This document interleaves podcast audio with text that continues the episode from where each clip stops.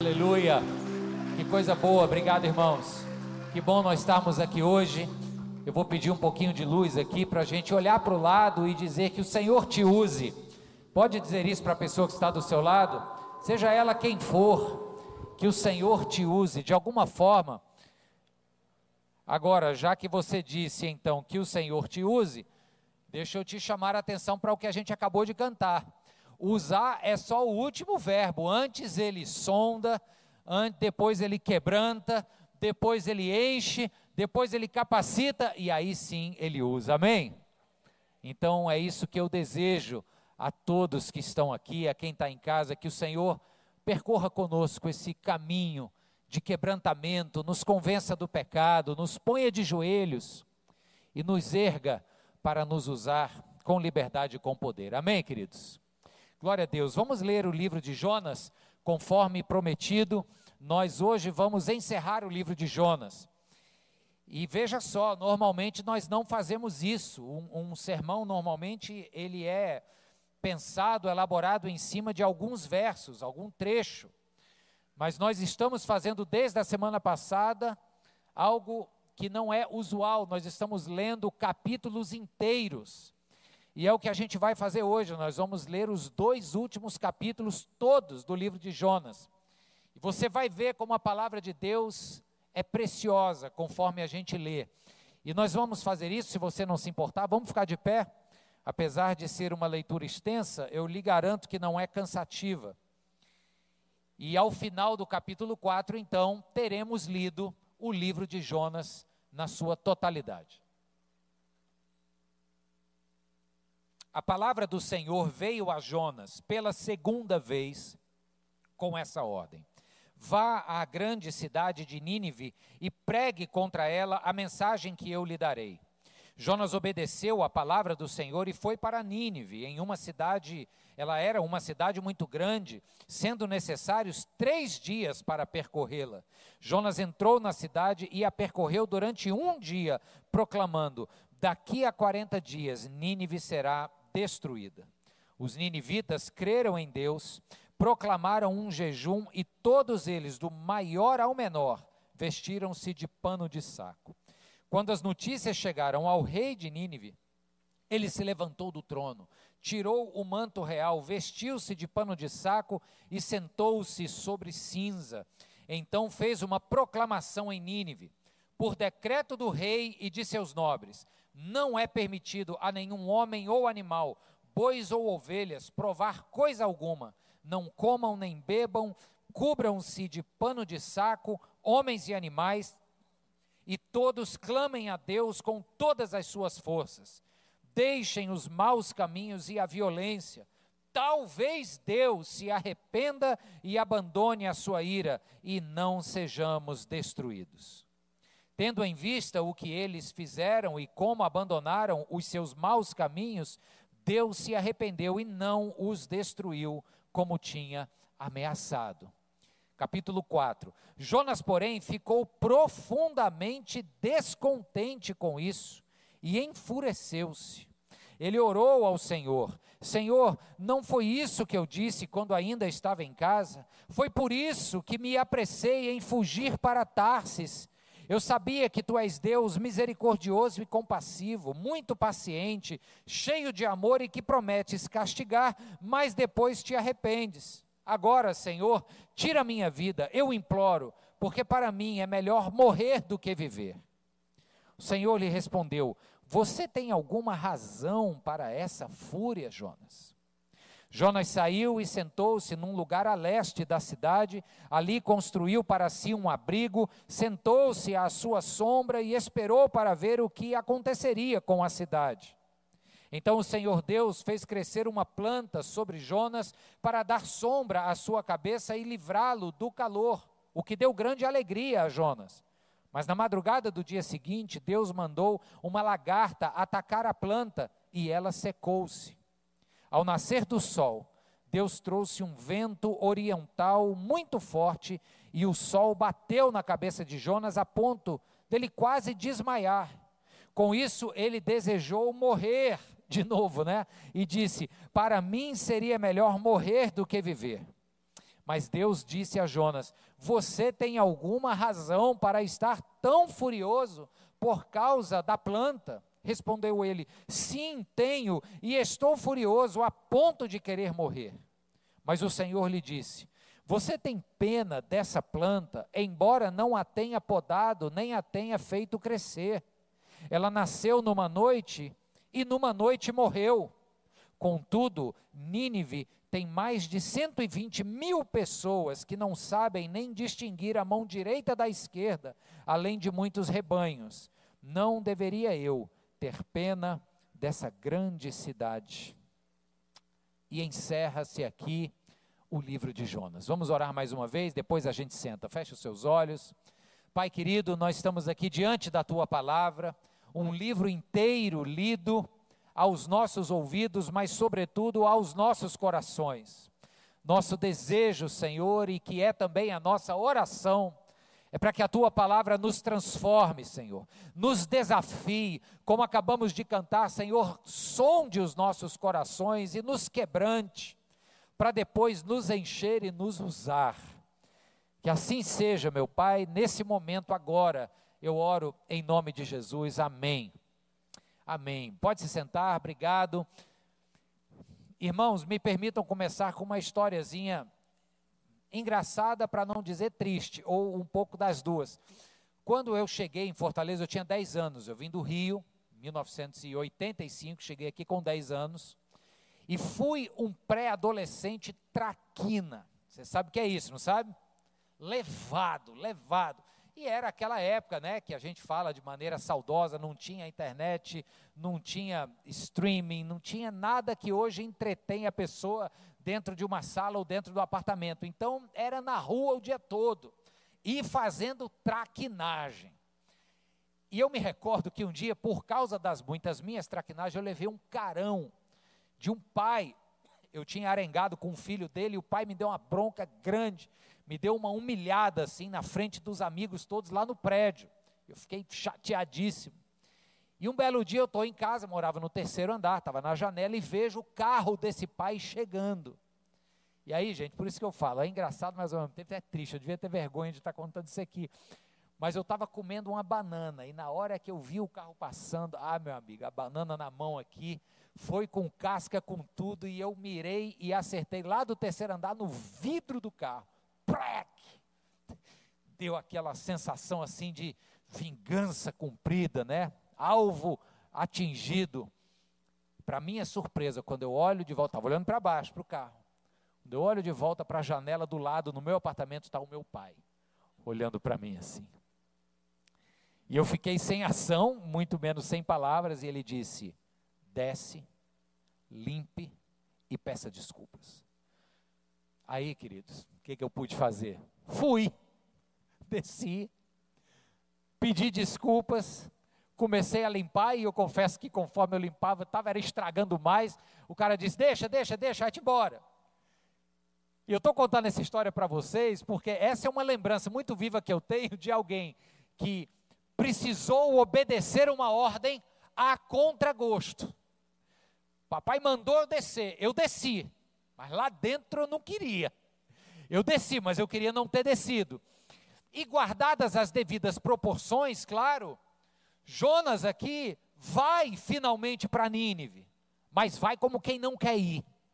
Vai a contragosto. Você lembra no domingo passado, nós lemos o capítulo 1 e 2 todo de Jonas e vimos a relutância do profeta a insistência dele, seguindo para Tarsis, em correr atrás de seus próprios interesses e projetos, enquanto havia uma vocação dizendo assim: olha, vai para Nínive.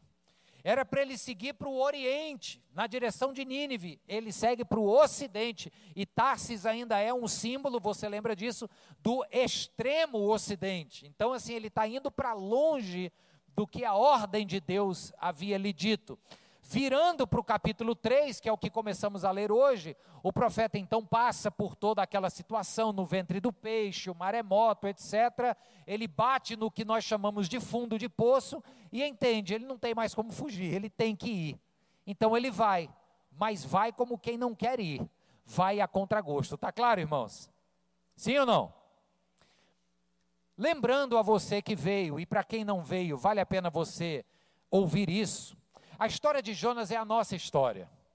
Porque todos nós, em proporções distintas, um de maneiras mais sutis, outros de maneira mais grave, eu diria quase patológica, fugimos de Deus, no sentido de pegar um outro caminho ou um caminho contrário àquilo que a gente sabe que é certo e que o Senhor espera de nós. Por isso que eu disse, guardadas as proporções, todos nós aqui somos Jonas. Estou certo ou estou errado, irmãos? Sim ou não? Essa semana que passou, depois da mensagem pregada domingo passado, algumas pessoas se sentiram tocadas sobre essa constatação de que somos Jonas todas as vezes que sabemos o que fazer, mas optamos por não fazer, ou sabemos que caminho seguir, mas não conseguimos nos desvencilhar do caminho que o nosso coração quer seguir. Então me lembro que uma irmã em, em especial chegou para mim e disse: Pastor, eu entendi a mensagem, quero lhe dizer que Tarsis nunca mais. Puxa, fiquei feliz. Foi a palavra de Deus, não é mérito humano, é o Espírito de Deus tocando naquele coração. Tarsis nunca mais. O que é que isso quer dizer? Essa direção contrária àquilo que Deus quer de nós, nunca mais. Então hoje, agora a gente segue, e eu quero nesse movimento de Jonas agora na direção certa. Domingo passado ele estava na direção errada. Agora, esse movimento na direção certa, eu quero fazê-lo com os irmãos. E quero fazer algumas paradas de tempos em tempos na narrativa aqui, para a gente aprender algumas lições importantes para as nossas vidas. A primeira parada, sem mais delongas, está no verso 1 do capítulo 3, quando diz assim, sem mais nem menos, a palavra do Senhor veio novamente a Jonas. E se você ler o que foi que o Senhor disse nessa palavra que veio uma segunda vez, você vai ver que é a mesma palavra que veio da primeira vez. O que, que o Senhor fala? Vai a Nínive e pregue contra ela, porque o juízo está vindo, e se eles não se arrependerem, em 40 dias perecerão. Sabe, eu faço essa primeira parada porque aqui tem algo muito especial nas entrelinhas. Aqui existe a graça de Deus para com o profeta. Sabe essa graça que a gente vai acabar vendo no final, dirigida a Nínive? Aqui começa uma graça dirigida ao profeta. É como se Deus estivesse dizendo: Olha, Jonas, ok, agora que você desobedeceu, colheu as consequências da sua obediência, da desobediência, foi parar no ventre de um poço, como quem diz, bateu no fundo do poço, o ventre é o da baleia, né? Mas que é o símbolo para o fundo do poço. Agora eu vou te dar uma nova chance. Então senta aí, limpa a gosma da baleia, que vai vir uma segunda palavra. E qual foi a segunda palavra? A mesma palavra. É como se Deus estivesse dizendo assim: Olha, Jonas, eu não desisti de você.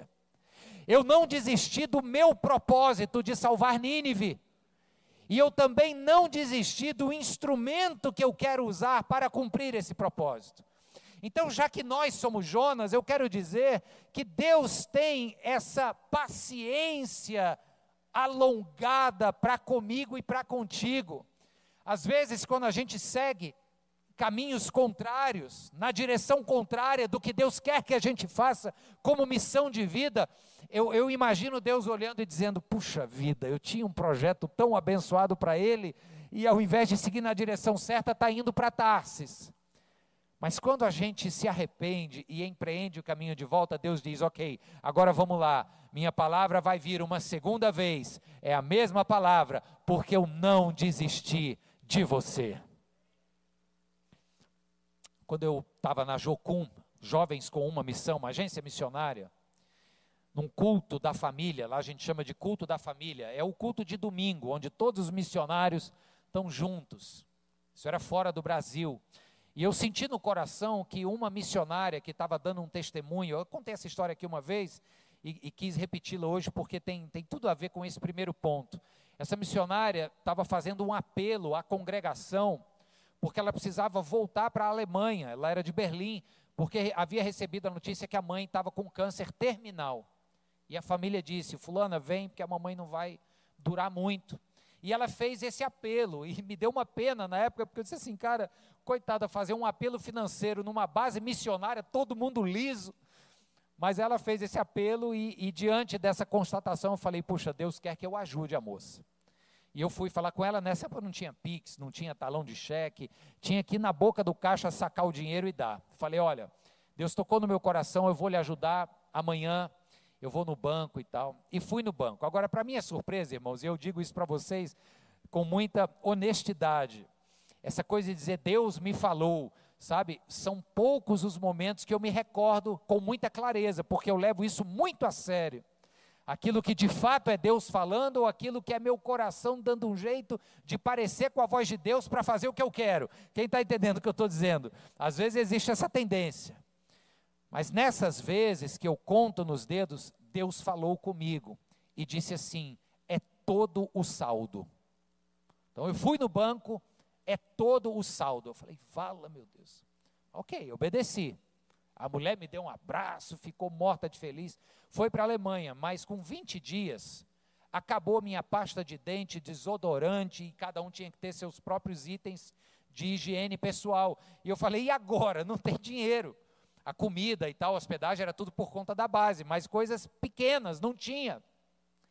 E no mesmo dia que eu vi que eu tinha dado a última apertada no tubo de pasta, um senhorzinho da base me chamou para desentupir as calhas da casa dele. Eu trabalhava como voluntário, já falei isso aqui para vocês, na área de manutenção da base. Desentupia banheiro, fiz de tudo um pouco. E fui lá desentupir, era o meu trabalho voluntário. Depois que eu terminei o trabalho, o sujeito veio querer me dar um dinheiro. Falei, não, de jeito nenhum, isso aqui é meu trabalho voluntário. Não, não, eu faço questão. E eu me recordo da cena, porque ele tirou do bolso assim, um bolo de nota amassado, ainda tinha umas moedas caindo. Eu falei, homem, pelo amor de Deus. Mas ele fez questão, botou no bolso da minha camisa e eu fui embora. Aí eu lembrei, eu falei, pô, tem que comprar pasta de dente.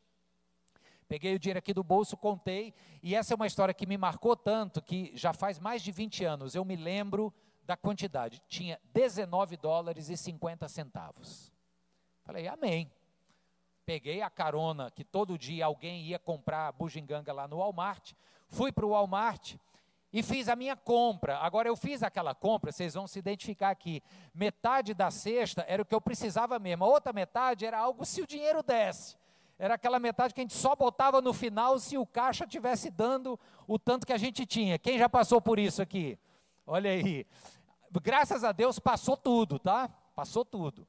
E quando finalizou, no último item que eu botei, eu fiquei fazendo a conta, e nos Estados Unidos tem um imposto, né, que entra depois, o tax. Quando eu vi que bateu o tax, o mostrador do caixa deu 19 dólares e 25 centavos. Sabe, irmãos, eu quero, eu, eu estou contando novamente essa história para dizer para você que esse foi o primeiro episódio de um ano que eu morei naquela base sem dinheiro e que nada me faltou. Até a viagem no final do curso que nós fomos para a Índia pregar o evangelho, eu não tinha dinheiro de ir. Até hoje eu não sei quem pagou, mas eu fui. Para lembrar você que se você quer seguir os planos do seu próprio coração, Deus vai olhar e vai dizer: Olha, eu te dei liberdade, pode seguir.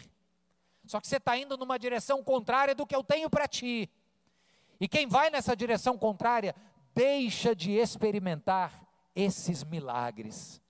O milagre da provisão, os testemunhos de história que você vai ter para contar, onde Deus agiu no seu dia a dia, nas suas finanças, nas suas emoções. Esse tipo de história só dá para ter quando a gente de fato vai para Nínive e deixa Tarsis de lado. Tá claro, queridos?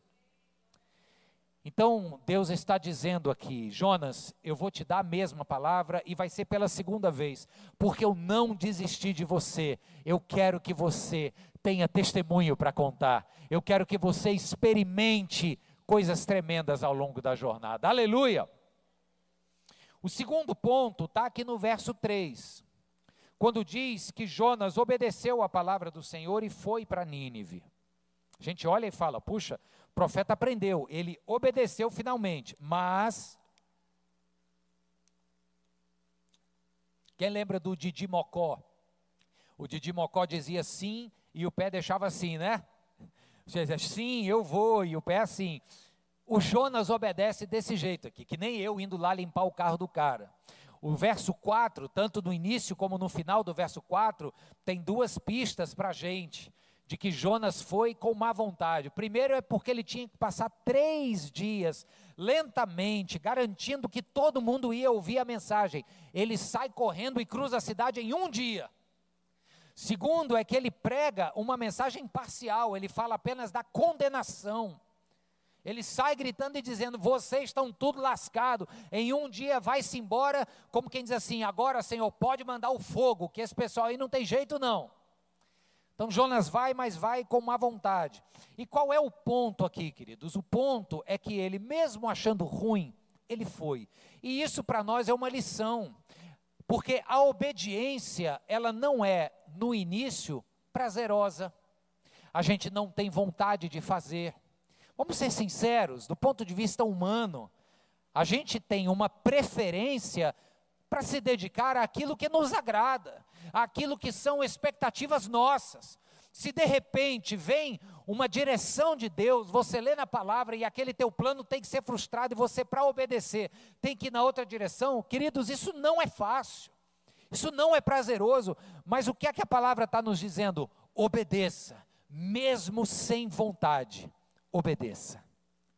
Sabe a história do camarada que vai no nutricionista para refazer o plano alimentar dele? Se ele não mudar a sua alimentação, ele vai morrer, ele vai entupir as artérias. No início, trocar aquela carne gordurosa, né, Rafa? Aquela coisa gostosa, por uma salada de legumes e peixe grelhado, que diga-se passagem, eu adoro, mas no início é difícil. Só que conforme você vai comendo, você se acostuma. Né? Se você quer passar, acordar cedo, fazer exercício, no início o olho abre às 5 da manhã, parece que tem areia. Mas você obedece o, o despertador e vai mesmo com sono. O que é que acontece pela força do hábito? O que é difícil no início, mediante o hábito continuado, vira disciplina. E na disciplina, a salada fica gostosa o horário das 5 da manhã fica prazeroso, imagine só. Então, quando a gente fala que obedecer, muitas vezes nos desloca da nossa zona de conforto, do que a gente quer, é uma grande verdade, mas aqui Jonas é o típico exemplo de alguém que, mesmo não querendo, foi e obedeceu, e é um desafio para nós. Faça, mesmo sem querer, e no dia seguinte, faça de novo, mesmo sem querer, sem entender, obedeça vai chegar o dia em que essa obediência não só vai fazer sentido, como vai ser prazerosa. Amém, gente? Você crê nisso? Pastor Timothy Keller, ele tem uma frase que é, é, é, um, é um jargão assim no inglês que ele diz: You have to fake it until you make it. Ou seja, faça, falseie, mas faça. Faça mesmo sem vontade. Faça mesmo que não seja dando o teu 100%, mas comece fazendo. Vai ter uma hora que você vai aprender a fazer com gosto no coração. A gente precisa ter esse tipo de consciência e sair do romantismo de dizer: "Ah, agora eu estou com vontade de obedecer e fazer o que é contra a minha vontade, e vou fazer gostando". Gente, sejamos sinceros, não é assim que acontece. Então a gente começa obedecendo mesmo sem querer mas segue na mesma direção de obediência nesta longa caminhada que você só tem a ganhar. Amém, queridos? Amém, irmãos? Louvado seja Deus. Eu quero dizer que eu ainda estou tentando seguir a história do café sem açúcar. Tá difícil, viu? Tá difícil. Às vezes eu tenho que dar aquele gole e dizer: Hum, que delícia. a dona Maria já está na minha frente aqui. Mas, queridos, brincadeiras à parte, vale o princípio. Se eu conseguir não consumir mais o sucralose, ou muito menos a glicose, eu acredito no que os médicos dizem que a minha saúde vai agradecer. Não é verdade, dona Maria? Então, pronto, você já entendeu o princípio. Vamos para frente. Queridos, o próximo ponto é o que acontece com os ninivitas. O texto diz que eles se arrependem e que eles alcançam a salvação. Presta muita atenção aqui, ó. Os ninivitas eram conhecidos, eu vou já falar um pouco mais sobre isso, mas só para lembrar você, porque eu também mencionei isso domingo passado, os ninivitas eram maus, eles eram perversos. A, a cidade de Nínive era a capital de um império perverso, o império assírio. Eles ficaram conhecidos, né, os estudiosos da antiguidade eh, reconhecem que a Síria ficou conhecida pelos métodos cruéis de tortura e assassinato do, dos povos dominados.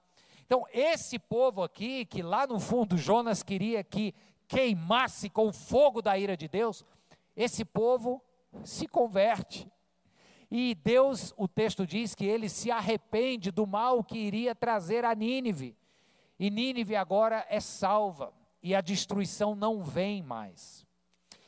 Sabe, esse é um ponto que nós gostamos, quando a palavra de Deus alcança as nossas vidas, o sangue do Cordeiro derramado na cruz do Calvário, nos limpou do nosso pecado, nos trouxe nova vida e hoje nós podemos, como diz a música, cantar na dor, podemos celebrar a paz que excede todo o entendimento. Não é esse o resultado da salvação em Cristo Jesus? Sim ou não? Só que os ninivitas que chegaram a essa salvação, antes passaram por um outro caminho doloroso. Diz o texto no verso 5 que os ninivitas creram em Deus.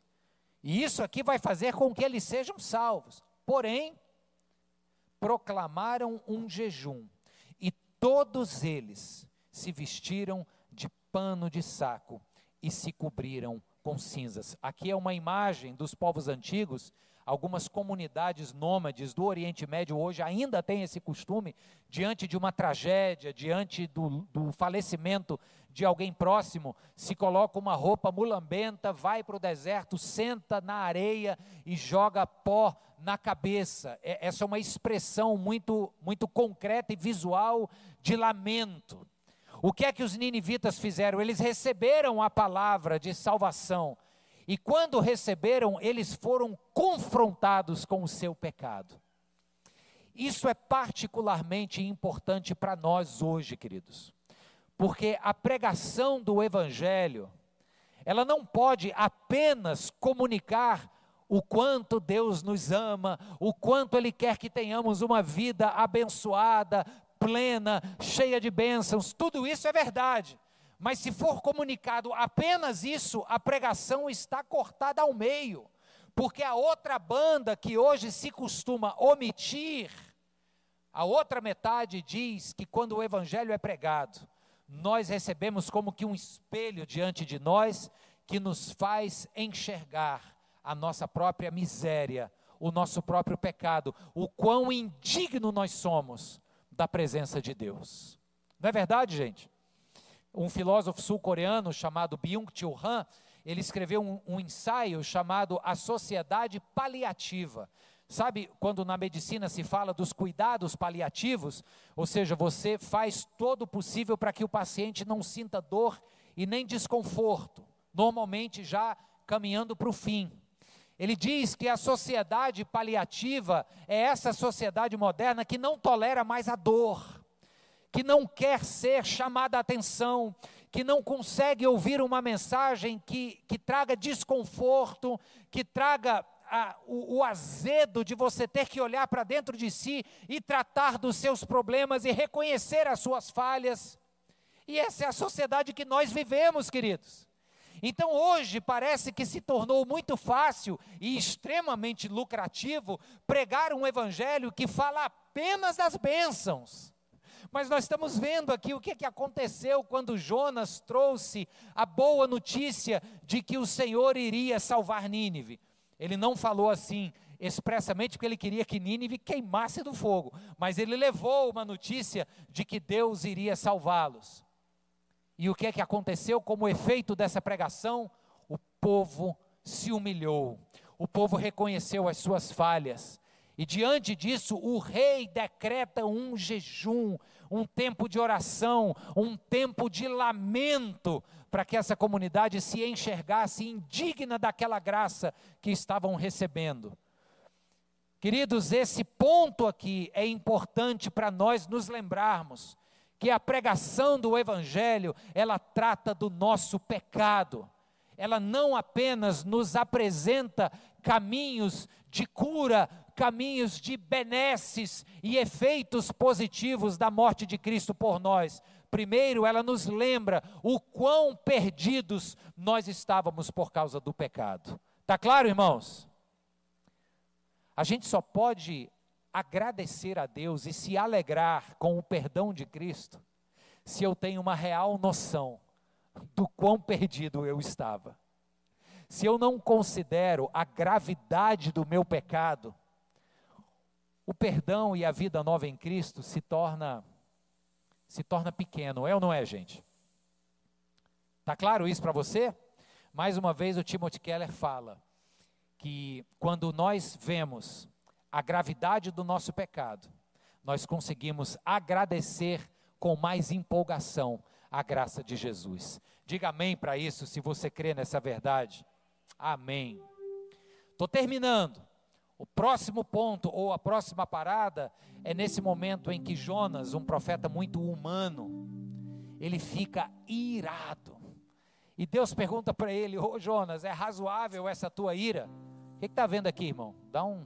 Vem puxar a tomada aqui para mim, por favor, se alguém puder. Olha só. Deus pergunta para Jonas: o que está vendo, Jonas? É razoável essa tua ira? O povo acabou de ser salvo.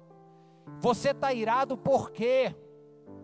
E eu gostei do que eu li num livro do Eugene Peterson sobre o, o, o, livro bíblico de Jonas. O, o Eugene Peterson ele escreve e diz o seguinte: olha, a ira ela é um excelente diagnóstico para nós de que tem algo errado.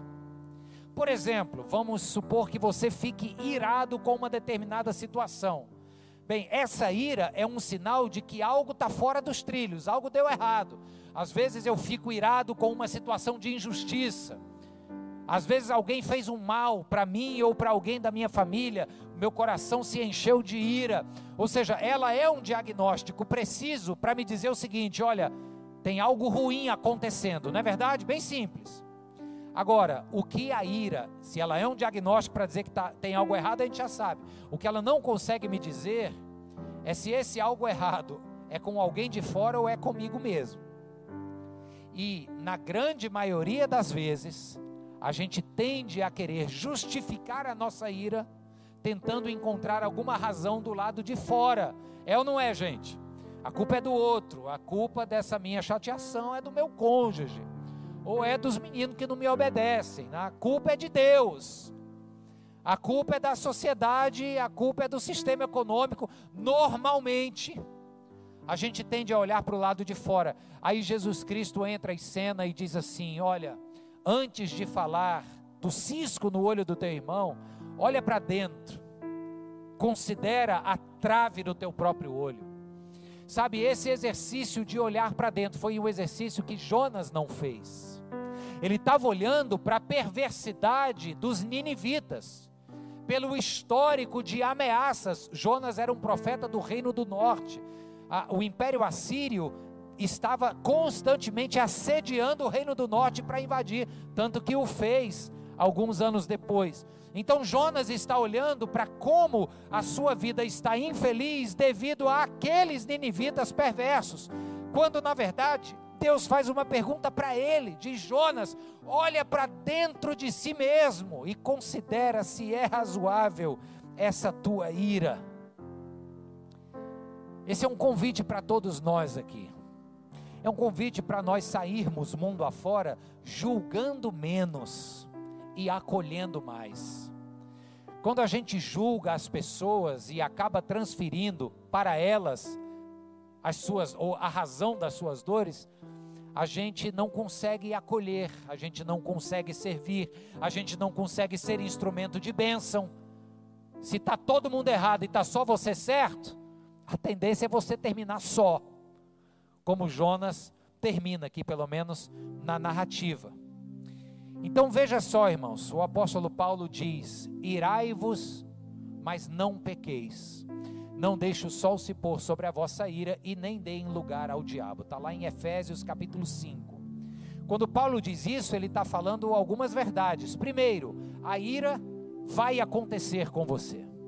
Você vai ver que o mundo ao seu redor é rodeado de injustiças e de coisas que saem do trilho.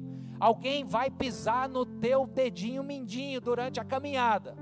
A ira, ela é constituição humana. Nós vamos nos irar quando levarmos uma fechada no trânsito ou quando a gente vê mais uma matéria sobre a corrupção política do nosso país. Isso acontece. Então Paulo diz assim: ok, irai-vos. Como quem diz, vai acontecer, se não agora, amanhã, mas é parte de quem nós somos. Aí ele continua falando: mas não pequem. Podem até se irar, mas não permitam que a ira vire pecado, porque a ira em si não é pecado, o pecado é o que você faz com ela. O pecado é quando você começa a dar lugar no seu coração a raízes de amargura. E está sempre todo mundo tão errado ao seu redor que você se torna uma pessoa amarga, só julgando. Ou quando você leva a fechada no trânsito e a ira faz com que você desça e queira brigar com o cara. Ou seja, irem-se, mas não pequem, porque se assim fizerem, darão lugar ao diabo. Então veja, Deus está chamando Jonas e está dizendo: Jonas, você está com o olho no lugar errado, o teu olho está do lado de fora. Você tem que olhar é para dentro, Jonas. Essa tua ira pode te levar ao, pe ao pecado. Considere o seu coração. Tá claro, queridos? Posso avançar? Porque agora a gente termina no último ponto, no capítulo 4, eu vou reler os versos 10 e 11. É Deus perguntando para Jonas quando ele se inflama de ira novamente com aquela situação da planta que murchou e que deixou de fazer sombra e o sol queimou a venta do profeta. Deus diz: Você tem pena dessa planta, embora não a tenha perdoado nem a tenha feito crescer. Ela nasceu numa noite e na mesma noite morreu. Contudo, Nínive tem mais de 120 mil pessoas que não sabem nem distinguir a mão direita da esquerda ou o certo do errado, além de muitos rebanhos. Não deveria eu ter pena desta grande cidade? A expressão aqui ter pena significa ter compaixão. É Deus dizendo: Jonas, não deveria eu ter compaixão dessa cidade? Eles pecam na ignorância, eles não me conhecem, e porque não me conhecem, caminham na direção de um abismo de morte. Não deveria eu me compadecer deles? E essa palavra de Deus ao profeta Jonas, em forma interrogativa, é uma interrogação para nós aqui, irmãos. Nós todos temos amigos e familiares que, pela ignorância do Deus verdadeiro, caminham na direção de um desfiladeiro, de um abismo, e lá embaixo existe morte e condenação. E é como se a voz de Deus estivesse chegando para nós hoje, dizendo: Meu filho, minha filha, eu tenho compaixão desses que estão ali na ignorância, rumando à perdição. O que é que você vai fazer a respeito? Vai continuar olhando para o lado de fora e botando a culpa nos outros? Ficando com raivinha? Ou acomodado na embarcação que ruma para Tarsis? O que é que a gente vai fazer? com esta compaixão que Deus tem. Sabe, queridos, quando Jesus estava na cruz, ele olha para os seus algozes e ele diz aquela famosa frase: Me ajudem aí, Pai, perdoa-lhes porque eles não sabem o que fazem. Veja só, a compaixão de um Deus que também é movida pela ignorância daqueles que pecam então, essa imagem dos 120 mil que não discernem a mão direita da esquerda, ou seja, dos que não discernem entre o certo e o errado, nos mostra esse Deus rico em compaixão, que diz: Olha, o mundo não me conhece, eu tenho uma imensa compaixão por ele, agora basta você se dispor a ser uma flecha que acerta o alvo, a ser um farol que brilha à noite porque, irmãos, brilhar onde tem vários outros faróis brilhando aqui é muito fácil. O desafio é a gente brilhar onde tem trevas. O desafio é sermos a ponte que vai ajudar outros a cruzarem esse abismo. O abrigo no deserto, esse lugar de acolhimento. Então, o meu desejo é que você perceba nesta mensagem hoje dois movimentos da graça de Deus. O primeiro movimento foi na direção do profeta, quando disse assim: Olha, mesmo diante da tua desobediência, cabeça dura, eu não desisti de você, e a minha palavra continua para você, e eu espero que você obedeça, mesmo sem querer, obedece, que a alegria, o gosto vem no processo. Então é a graça dirigida ao profeta. Mas o segundo movimento da graça é quando ela se dirige a Nínive, aos perdidos, àqueles que aos nossos olhos são perversos. É esse movimento da graça que Deus quer que nós participemos. Sejamos parceiros dele nesta missão. Amém, queridos? Que o Senhor, então, depois dessa leitura de Jonas, nos lembre alguma verdade, algumas verdades. Primeiro, nós somos Jonas. Segundo, temos a tendência de desobedecer e seguir o rumo dos nossos próprios interesses. Terceiro, esse caminho de desobediência invariavelmente termina na barriga do peixe, que é uma imagem para o fundo do poço. Mas Deus, na sua imensa compaixão, nos chama de volta diz que insiste em nós quando nos dá de novo a mesma palavra, diz que estará indo conosco, mesmo que a gente não tenha toda essa alegria no início, mas Ele diz: vai assim mesmo, porque você vai ter história para contar, testemunho para dar. E quando a gente se coloca nas mãos de Deus como instrumento, Ele converte um povo, quanto mais os da sua casa, os seus filhos, o seu cônjuge os seus vizinhos. Receba esta palavra, meu irmão e minha irmã, como um desafio da parte de Deus, para que você não se acomode mais com o barco que ruma para Tarsis, mas de verdade e de fato, abrace a missão que Deus está te dando. Que Deus abençoe em nome de Jesus. Amém. Aleluia. Vamos fazer algo diferente hoje? Peraí, deixa eu ficar com essa água aqui, obrigado. Vamos fazer algo diferente hoje. Diminui as luzes aqui para que não, para que as pessoas não fiquem olhando quem vem à frente ou não. Eu quero chamar você aqui na frente. Quem é você que eu quero chamar aqui à frente? Você deverá ser essa pessoa que hoje está sendo tocada pelo Senhor e está dizendo assim: Entendi, Deus, essa palavra, entendi eu tenho um, uma missão a abraçar, uma vocação a abraçar, e eu quero caminhar nessa missão. Quando eu te chamar aqui à frente, você vindo para cá, você estará renovando o seu compromisso com Deus em dizer: Senhor, é verdade, Senhor, eu sou Jonas também. Eu tenho uma enorme tendência tanto à acomodação como a procrastinação, como também a mudar a direção e ir numa direção contrária que agrada a mim, mas que não necessariamente agrada o Senhor.